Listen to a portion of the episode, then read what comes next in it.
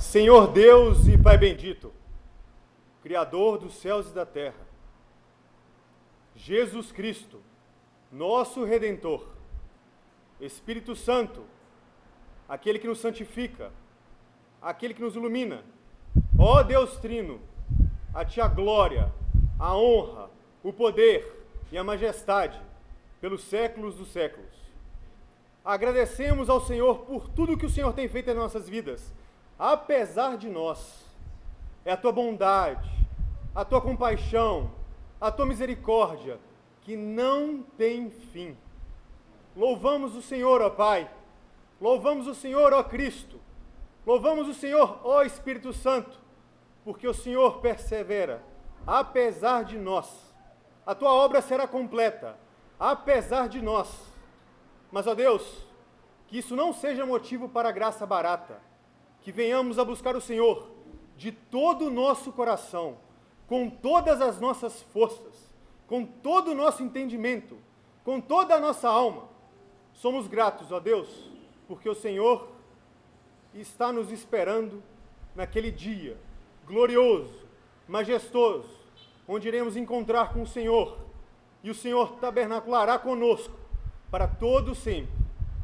Nunca deixa, Deus, este fogo apagar em nossos corações a esperança da glória, Jesus Cristo. Ó oh, Maranata, vem, Senhor Jesus, vem. Esta oração nós fazemos no nome dele. Amém, amém. e amém. Irmãos, boa noite. Abramos a palavra de Deus no livro do profeta Jonas.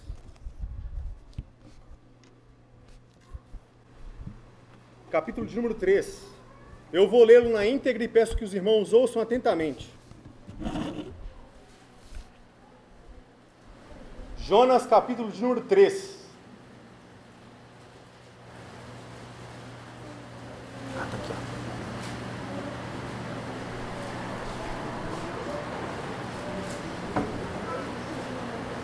Diz assim a palavra do Senhor.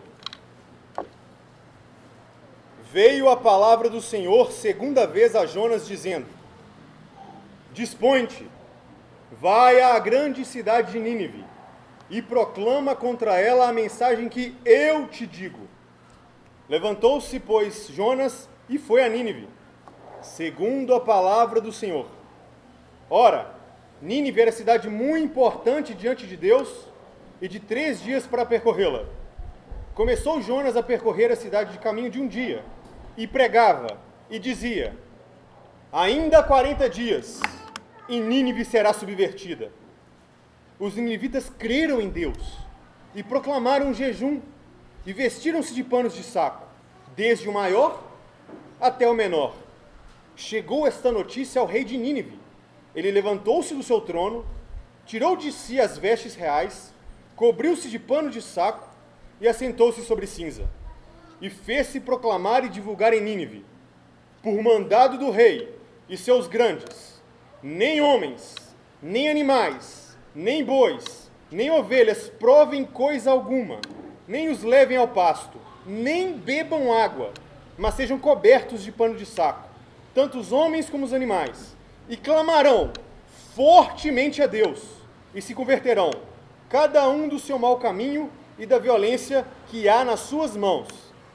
Quem sabe se voltará a Deus e se arrependerá e se apartará do furor da sua ira, de sorte que não pereçamos? Viu Deus o que fizeram, como se converteram do seu mau caminho, e Deus se arrependeu do mal que tinha dito lhes faria e não o fez. Oremos mais uma vez, meus irmãos. Ó oh Deus Santo, estamos diante da tua palavra e pedimos a tua capacitação. Que Espírito Santo, ó Deus, possa nos iluminar, nos ajudar, nos auxiliar, nos guiar.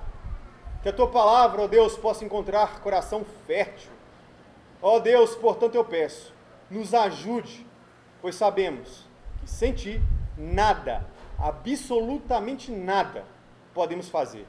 Nós oramos no nome precioso do nosso Redentor, a expressão máxima da compaixão de Deus, a saber, o Filho de Deus, Jesus Cristo. Amém e amém. Irmãos, antes de mais nada, eu gostaria de informá-los que, na minha opinião, o tema fundamental, o tema principal do livro de Jonas é a compaixão de Deus. E um dos propósitos fundantes deste livro é demonstrar que Deus não nos trata conforme as nossas próprias transgressões. E que isso se dá de uma maneira especial em relação aos eleitos. Se Deus nos tratasse conforme as nossas transgressões, não existiria mais humanidade, pois Deus não tardaria sua ira. E se a ira de Deus não fosse retardada, seríamos pulverizados imediatamente após cometermos o primeiro pecado, porque o salário do pecado é a morte. Ai de nós, se o Senhor não fosse longânimo. Ai de nós, se as misericórdias de Deus não fossem renovadas sobre as nossas cabeças todos os dias, pois elas são a causa de não sermos consumidos. Ai de nós, se não fosse o Cristo de Deus. Neste capítulo, o capítulo que nós acabamos de ler, nós vamos nos deparar mais uma vez com este grande tema, a saber, a compaixão e a misericórdia de Deus.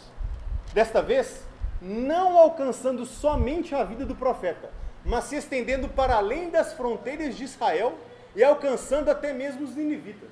Sim, os próprios ninivitas, povo conhecido por ser cruel e vingativo nas batalhas sem compaixão, sem misericórdia para com seus inimigos. Mas antes de nós entrarmos propriamente no livro, no terceiro capítulo do profeta, é necessário que façamos uma recapitulação dos dois primeiros capítulos, pois eles servirão de pano de fundo para a nossa mensagem. E que Deus então possa nos abençoar, abençoar neste empreendimento. Que Deus possa ter compaixão das nossas vidas.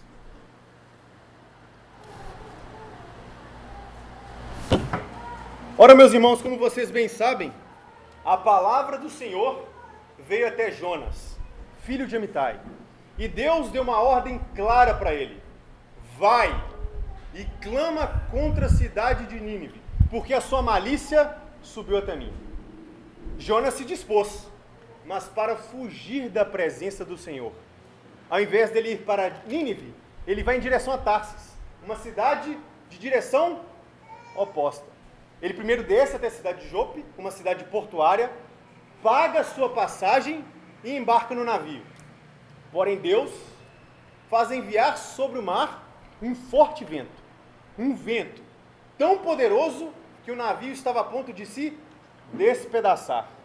E enquanto tudo aquilo estava acontecendo, lá estava Jonas no porão, dormindo profundamente. Mas o nosso Deus, é um Deus de compaixão. E ele começa a trabalhar então na vida de Jonas. O que é que ele faz, primeiramente? Envia o mestre do navio até o porão. E o mestre então diz a ele: O que, que você está fazendo aí, Jonas? Apegado no sono? Acorda! Levanta, clama ao seu Deus, pois quem sabe assim nós podemos sair dessa situação. Paralelamente a estas coisas, lá estavam os marinheiros, homens experientes, que conheciam as dificuldades do mar. Eles perceberam que aquela tempestade não era natural e decidiram lançar sortes para saber por meio de quem lhes sobreveio tão grande mal. E eles lançaram sortes, e a sorte caiu sobre Jonas. E então eles foram em direção a Jonas e perguntaram: O que foi que você fez? Quem é você? O que está acontecendo?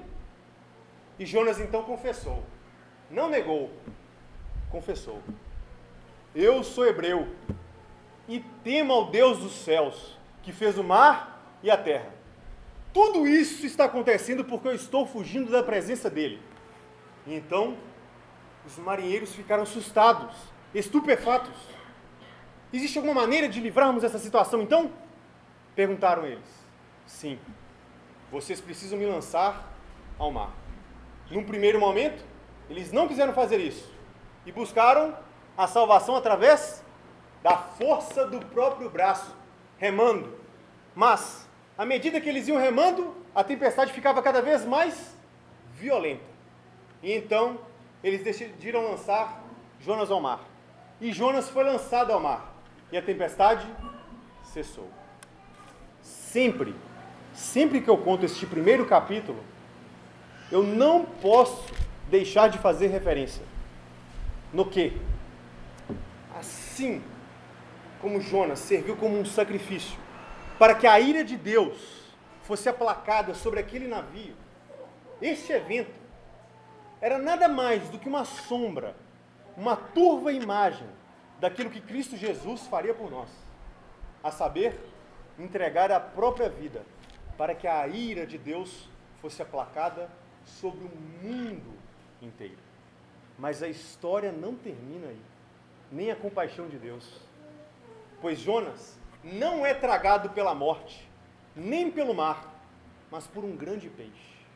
E então no capítulo 2, nós temos uma oração, uma oração de um coração sincero e contrito diante de Deus.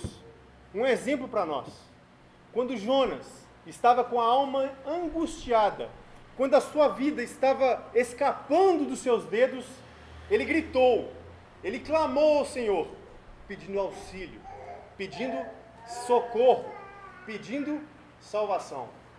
E Deus ouviu a sua oração e deu ordens ao grande peixe para que o vomitasse em terra firme, da mesma maneira que Deus dá ordem ao inferno para que nos vomite de lá. E então, nós temos o terceiro capítulo, o capítulo que nós acabamos de ler. Eu quero convidar os irmãos mais uma vez para ler o primeiro, o segundo e a primeira parte do terceiro versículo. Vamos ler? Diz assim a palavra do Senhor.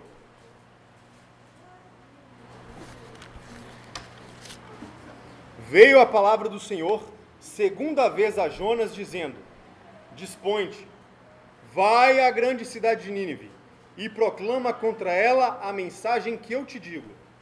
Levantou-se, pois, Jonas e foi a Nínive, segundo a palavra do Senhor. Até aí.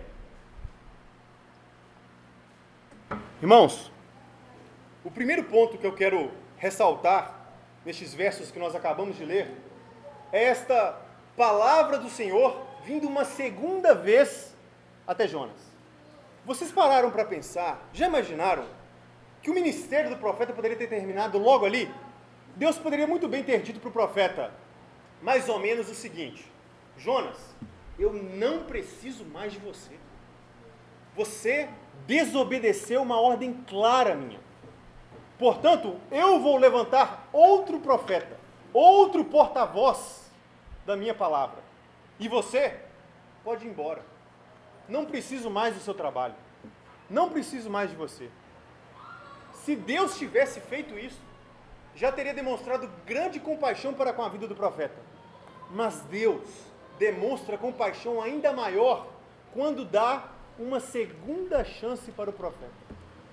E, meus irmãos, este simples evento traz para nós uma grande reflexão. Pois quantas vezes Deus poderia nos rejeitar por causa dos nossos pecados? Quantas vezes Deus poderia nos destituir do estado de bem-aventurança por causa das nossas transgressões? Mas Ele não faz isso. Ao invés de nos abandonar, Ele nos atrai mais uma vez. Ao invés de nos lançar para fora da Sua presença, Ele nos traz mais uma vez e nos corrige e endireita os nossos caminhos, para que os nossos caminhos estejam em conformidade com o caminho.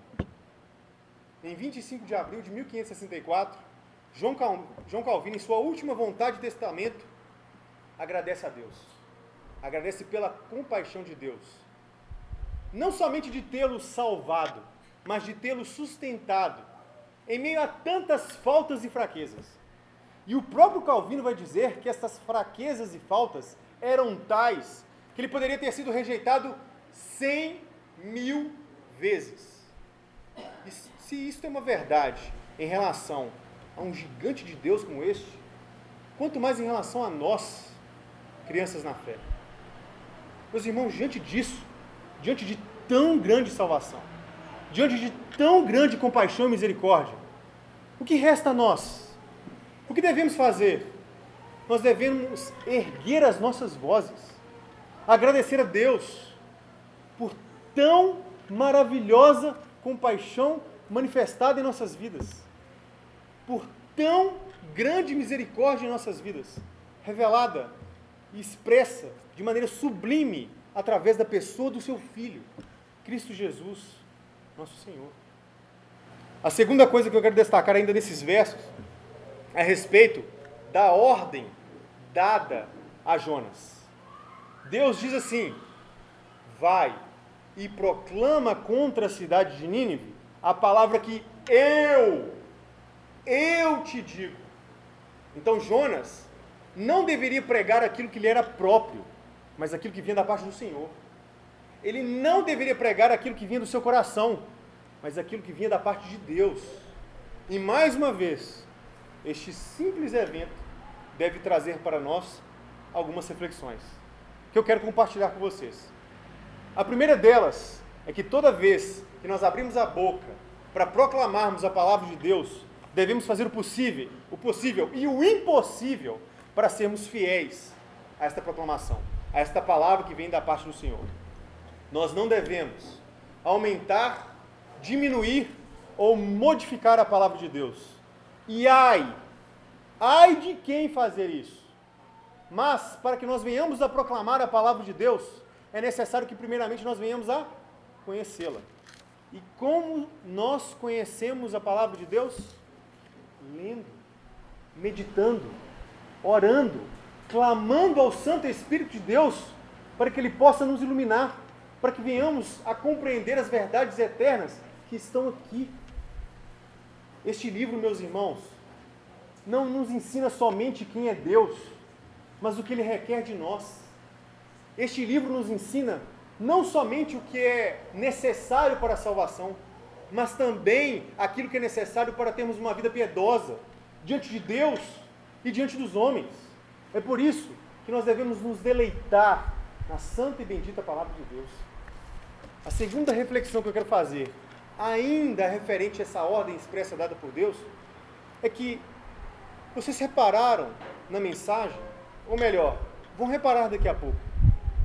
A mensagem, primariamente, não deve ser aquilo que as pessoas querem ouvir, mas deve ser aquilo que as pessoas devem ouvir.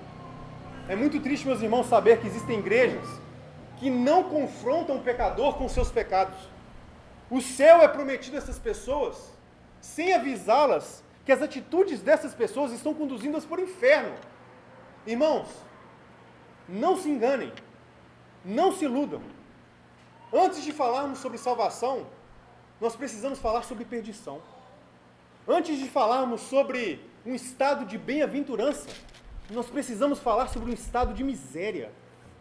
Antes de falarmos sobre a vida que nos espera em Cristo Jesus, nós precisamos falar da morte que circuncida e que se faz presente. Precisamos falar sobre o Evangelho mas precisamos também falar sobre a lei, pois através da lei vem o conhecimento do pecado. E quando se conhece o pecado, vem a morte. Mas através do Evangelho, nós conhecemos Cristo, aquele que tem o poder de libertar tanto do pecado quanto da morte. Por isso, nós precisamos pregar fielmente a palavra de Deus, mesmo que isto custe o nosso próprio sangue. Meus irmãos, antes de avançarmos, eu gostaria de destacar ainda mais um ponto nestes versos. A nova disposição de Jonas.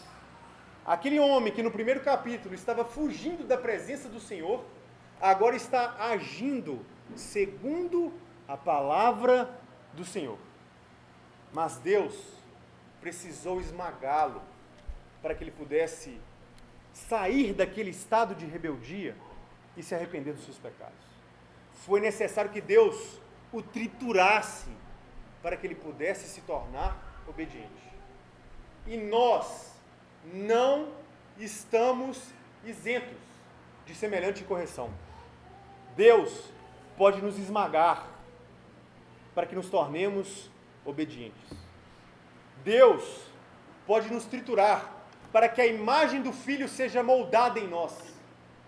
Deus pode nos moer para que não mais vivamos a nossa vida, mas a vida dele em nós. Portanto, no dia que o Senhor tirar a seta da aljava e mirar o arco da correção em você, não menospreze, nem murmure contra aquele que te criou, pois o Criador não aflige nem entristece os filhos do homem de bom grado. Ele visa a nossa correção. Deus corrige aqueles que ama. Quando Deus nos corrige, Ele está visando a nossa santidade. Santidade sem a qual ninguém, ninguém o verá. Continuando a nossa exposição, meus irmãos, vamos ler agora a segunda parte do verso 3 até o verso de número 5. Diz assim a palavra de Deus. Ora, Nínive era cidade muito importante diante de Deus, e de três dias para percorrê-la. Começou Jonas a percorrer a cidade caminho de um dia, e pregava, e dizia: Ainda quarenta dias, e Nínive será subvertida. Os ninivitas creram em Deus, e proclamaram um jejum, e vestiram-se de panos de saco, desde o maior até o menor.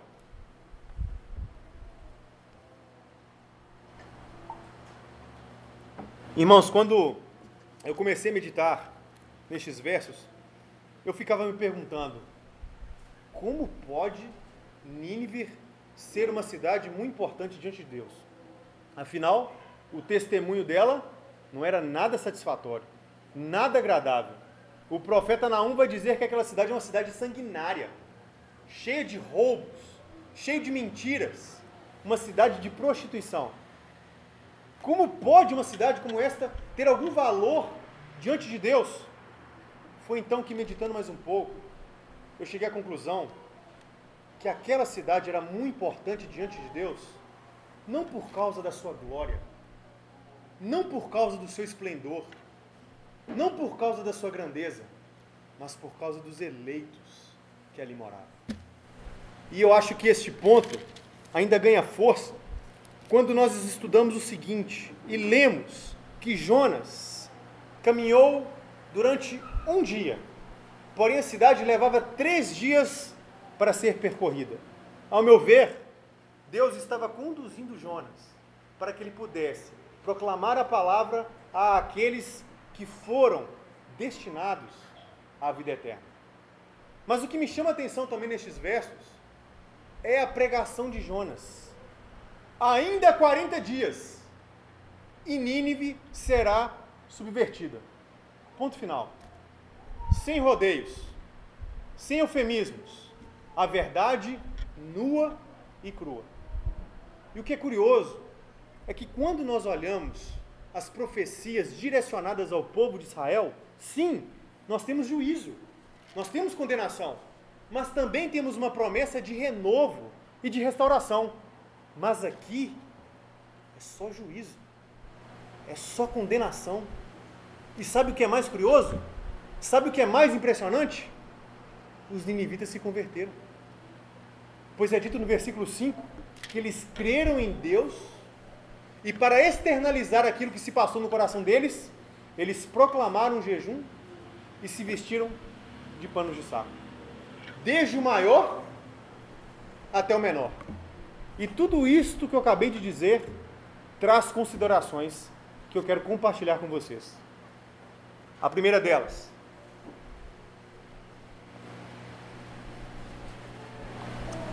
Belo Horizonte ou outra cidade qualquer não é muito diferente de Nínive. Belo Horizonte também é cidade sanguinária cheia de roubos, cheio de mentiras. Mas esta cidade é muito importante diante de Deus, por causa dos eleitos que já foram encontrados e por causa dos eleitos que ainda esperam ser encontrados e que definitivamente, cabalmente, serão encontrados.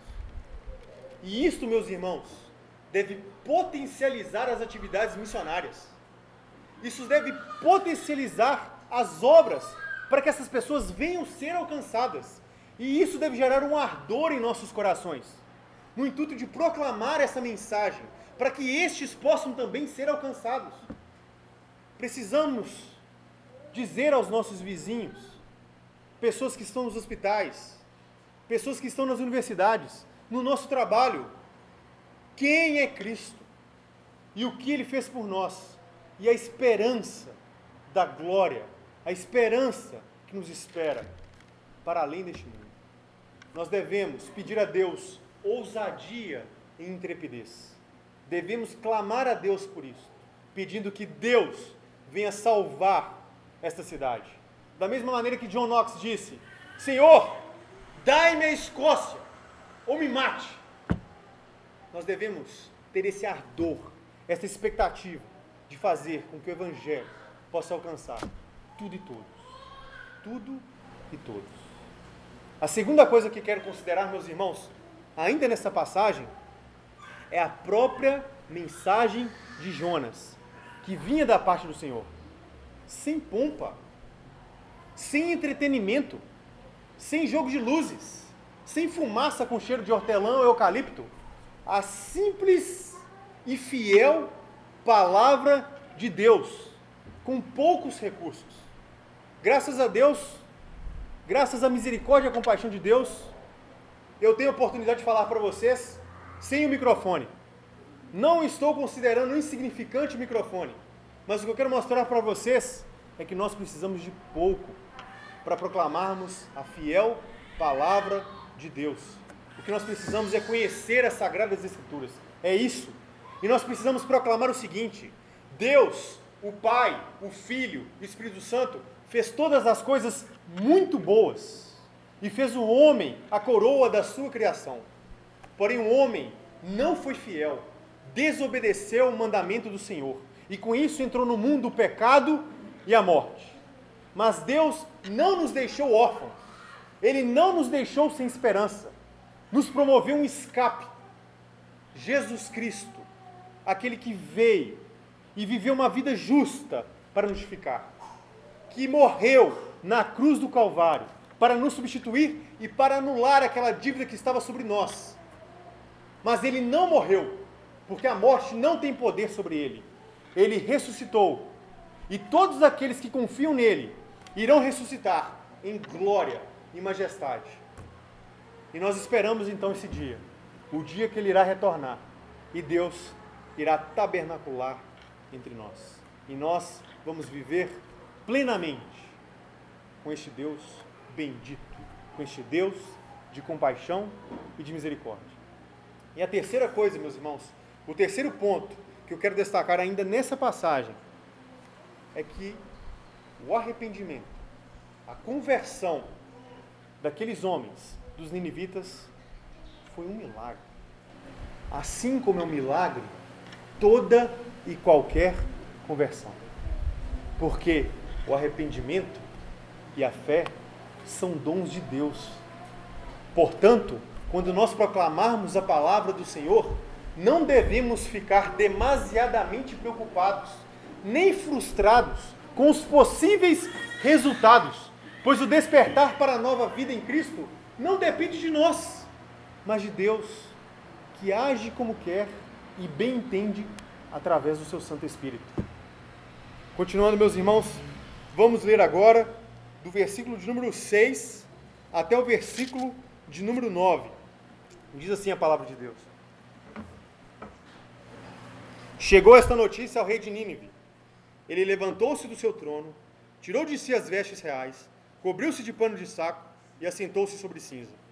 E fez-se proclamar e divulgar em Nínive, por mandado do rei, e seus grandes, nem homens, nem animais, nem bois, nem ovelhas, provem coisa alguma, nem os levem ao pasto, nem bebam água, mas sejam cobertos de pano de saco, tanto os homens como os animais, e clamarão fortemente a Deus e se converterão, cada um do seu mau caminho e da violência que há nas suas mãos.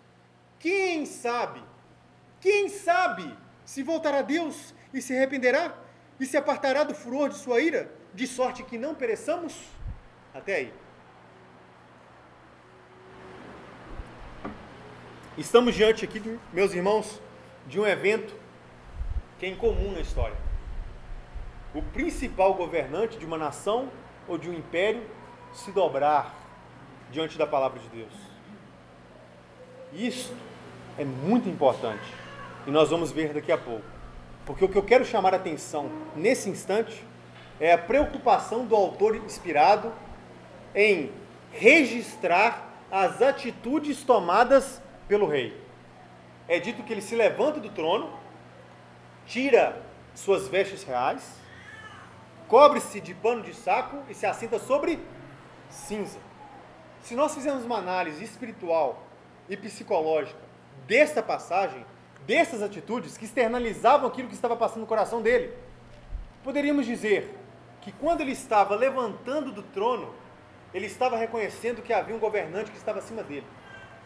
Ele estava reconhecendo a autoridade de um governante, de um senhor, que é senhor dos senhores. Quando ele estava tirando as suas vestes, suas vestes reais, ele estava removendo o seu orgulho.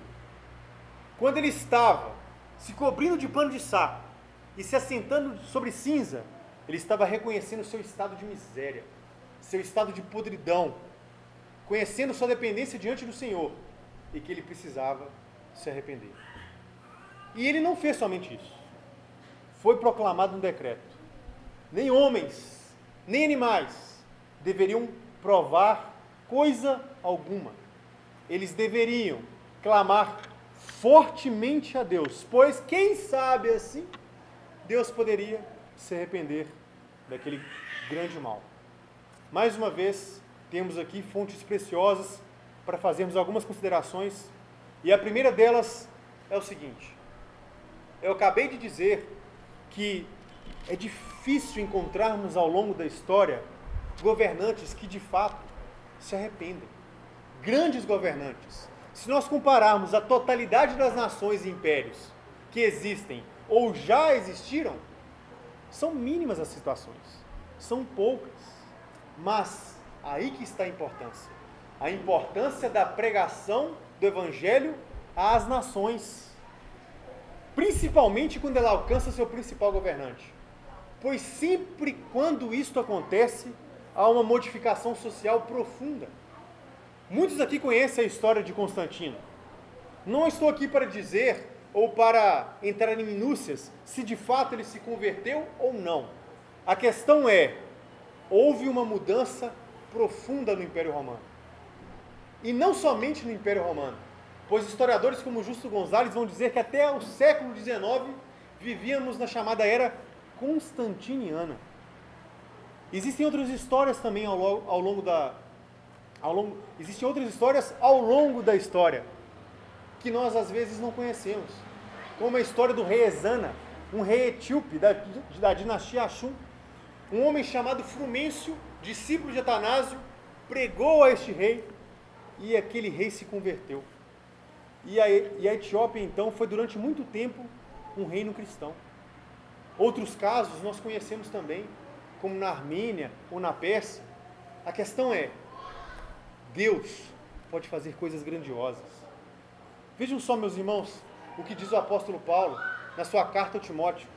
Nós devemos orar para os reis. Nós devemos orar para as autoridades para que vivamos uma vida tranquila, mas não somente isso, para que vivamos uma vida, vivamos uma vida mansa, mas não somente para isso, mas para que todos os homens sejam salvos e cheguem ao pleno conhecimento da verdade. Portanto, meus irmãos, por mais que você não goste do nosso governante, seja o presidente, o governador, o deputado federal, estadual, não importa. Nós precisamos orar para que o Evangelho tenha livre curso na nossa nação e para além da nossa nação, para que os eleitos de Deus possam ser alcançados. E a segunda coisa que eu gostaria de destacar, meus irmãos, ainda nessa passagem, é que toda conversão, todo arrependimento genuíno gera uma mudança de coração. E essa mudança de coração, consequentemente, vai gerar mudança de atitude. Foi o que aconteceu com este rei. O que adianta dizermos, estou arrependido, estou arrependido, mas eu sequer luto contra o pecado? O que adianta dizer, estou arrependido, mas logo depois me afogo, fico lambuzado com ele, rolo nele. Isto não é arrependimento para a vida. Isso não é genuíno arrependimento. A primeira das 95 teses de Martinho Lutero dizia mais ou menos o seguinte: quando o Senhor Jesus disse arrependei-vos, ele estava querendo dizer que toda a vida do fiel deve ser uma vida de arrependimento. Por causa disso, a nossa vida deve ser contrário àqueles que dizem: eu tenho uma vida sem arrependimentos. A vida do cristão deve ser uma vida cheia, cheia de arrependimentos. É por isso, meus irmãos, que constantemente nós precisamos levantar dos nossos tronos, tirar as nossas vestes reais, cobrir de pano de saco e assentar sobre cinza. E clamar a Deus fortemente: Senhor, tenha misericórdia de nós. Tenha misericórdia da minha vida. Senhor, me ajude. Eu preciso de Ti mais do que qualquer outra coisa. Senhor, ajude-me com o Teu poderoso Espírito para que eu possa andar em novidade de vida, para que eu possa viver a Tua vida, para que eu possa viver a Tua vida em mim, para que Cristo seja moldado, formado em mim. Isto é santificação, meus irmãos? Me tornar cada vez mais semelhante ao Senhor Jesus Cristo. Finalmente, meus irmãos, e aqui caminhamos para o final, vamos ler o último versículo, o versículo de número 10 que diz: Viu Deus o que fizeram, como se converteram do seu mau caminho, e Deus se arrependeu do mal que tinha dito lhes faria e não fez. Estou tentando demonstrar para vocês, irmãos, que o livro de Jonas é um livro de compaixão a compaixão de Deus. Você pode encontrar essa compaixão logo no primeiro versículo. Quando a palavra do imortal vem ao mortal. Quando a palavra do Criador vem à criatura. Quando a palavra do Senhor vem até Jonas, filho de Amitai, e dá a ele uma ordem, a oportunidade de ser um embaixador, o porta-voz da divindade. Isso, meus irmãos, é compaixão. Ao longo de todo o livro, até o capítulo de número 4, o que nós encontramos é compaixão. E agora, no versículo de número 10, mais uma vez, o que, que nós encontramos? Compaixão. Pois Deus decide reter, remover, mesmo que por um momento, sua ira sobre a cidade de Nínive. Aquele mal que ele faria, ele não mais o fez. E talvez isso pode fazer com que alguns irmãos tenham uma dúvida. Deus se arrepende? Números 23, 19. Deus não é homem para que minta, nem filho de homem para que se arrependa. Mas o texto é claro, o autor inspirado está dizendo: Viu Deus o que fizeram, como se converteram do seu mau caminho, e Deus se arrependeu do mal que tinha dito lhes faria e não fez. E não fez. Como conciliar estas coisas? Irmãos, nós bem sabemos, eu espero crer que todos aqui também acreditam nisto. A palavra de Deus é infalível. A palavra de Deus não tem erros. Portanto, ela não pode se contradizer. Como nós então podemos conciliar essas duas passagens e tantas outras que tratam do arrependimento de Deus? Irmãos, obviamente, para tratar de um assunto como este, eu precisaria de algumas aulas mas eu não quero deixar vocês aqui com uma pulga atrás da orelha. Então, eu quero apresentar para vocês aquilo que eu considero mais essencial para compreendermos o que quer dizer o autor quando ele fala arrependimento de Deus. A primeira coisa que eu quero que os irmãos entendam e tenham como pressuposto na mente é que quando a Bíblia fala sobre arrependimento em Deus, não podemos entender como se houvesse alguma mudança no ser de Deus ou em seu decreto, porque Deus é imutável. Porém, nós não podemos ignorar que as circunstâncias mudam. Mas, creio eu, que o que acontece é o seguinte: as circunstâncias mudam porque elas já estavam descritas lá no decreto de Deus que mudariam. Então não é Deus que muda, nem o decreto de Deus que muda, porque já estava no decreto de Deus que ocorreria mudança. Então não há problema com contradição. Uma segunda coisa que eu quero que os irmãos guardem é o seguinte: muitos teólogos falam sobre aquilo que eles chamam de antropopatismo. O que é o antropopatismo? Esta palavra vem, vem da junção de duas palavras gregas: antropos, que significa homem, e patos, que pode significar emoção, paixão, afeição ou até mesmo perturbação. E daí a nossa palavra patologia. Mas o que esses homens estão querendo dizer? Ou melhor, o que o autor inspirado está querendo dizer quando fala sobre um arrependimento? É apenas, meus irmãos, uma maneira, mesmo que pequena, pois não compreendemos a grandeza de Deus, para que venhamos a entender o que se passou no ser de Deus. Então ele se utiliza de afeições humanas para que nós venhamos entender, mesmo que de uma maneira pequeniníssima, aquilo que aconteceu no ser de Deus. Como o próprio Calvino vai dizer, Deus balbucia para nós. Deus fala conosco como se fosse crianças. Nós não podemos perscrutar os arcanos de Deus. Ninguém pode. Nós devemos submeter a sua revelação, aquilo que aprove a Deus nos revelar. E isso nos basta. Mas, meus irmãos, o que eu quero destacar não é nem isso nesse versículo. Há uma coisa muito importante também, não desconsiderando essa questão teológica, ou este desafio teológico. O que eu quero destacar aqui, meus irmãos, é que Deus teve compaixão para com a vida dos ninivitas. E se Deus teve compaixão com a vida dos ninivitas, Ele pode ter compaixão de qualquer um aqui. Os assiriologistas, que são aqueles que estudam sobre os assírios, afirmam que provavelmente foram eles que criaram a tortura e a pena capital por empalamento. Vocês já ouviram falar sobre o empalamento? Você cria uma estaca, ela fica mais fina na ponta, e então é introduzida a pessoa pelo orifício anal, vaginal, pela boca ou pela barriga. E a pessoa vai descendo aos poucos. Nem sempre a pessoa morre de imediato, às vezes isso dura muito tempo mas foi este o povo o objeto do amor de Deus. Este povo alcançou misericórdia. Este povo alcançou compaixão. E talvez exista alguma pessoa aqui que pense assim: não há compaixão de Deus para mim, eu sou um pecador, eu já estou perdido. Não. Há esperança para você. E o que é que você precisa fazer? Descansar naquele que eu já disse duas vezes e vou repetir mais uma vez. Aquele que é a expressão máxima da compaixão e da misericórdia de Deus. Jesus Cristo.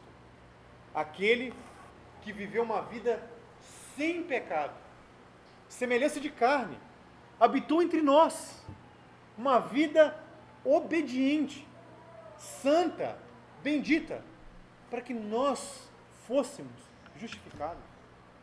E ele foi obediente até a morte e morte de cruz, para que através daquela cruz nós alcançássemos eterna e completa redenção. E este Cristo voltará em glória e majestade e promete a ressurreição, a ressurreição para a vida eterna em todos, para todos aqueles que depositam a esperança nele. Por isso, meus irmãos, não esperem para amanhã.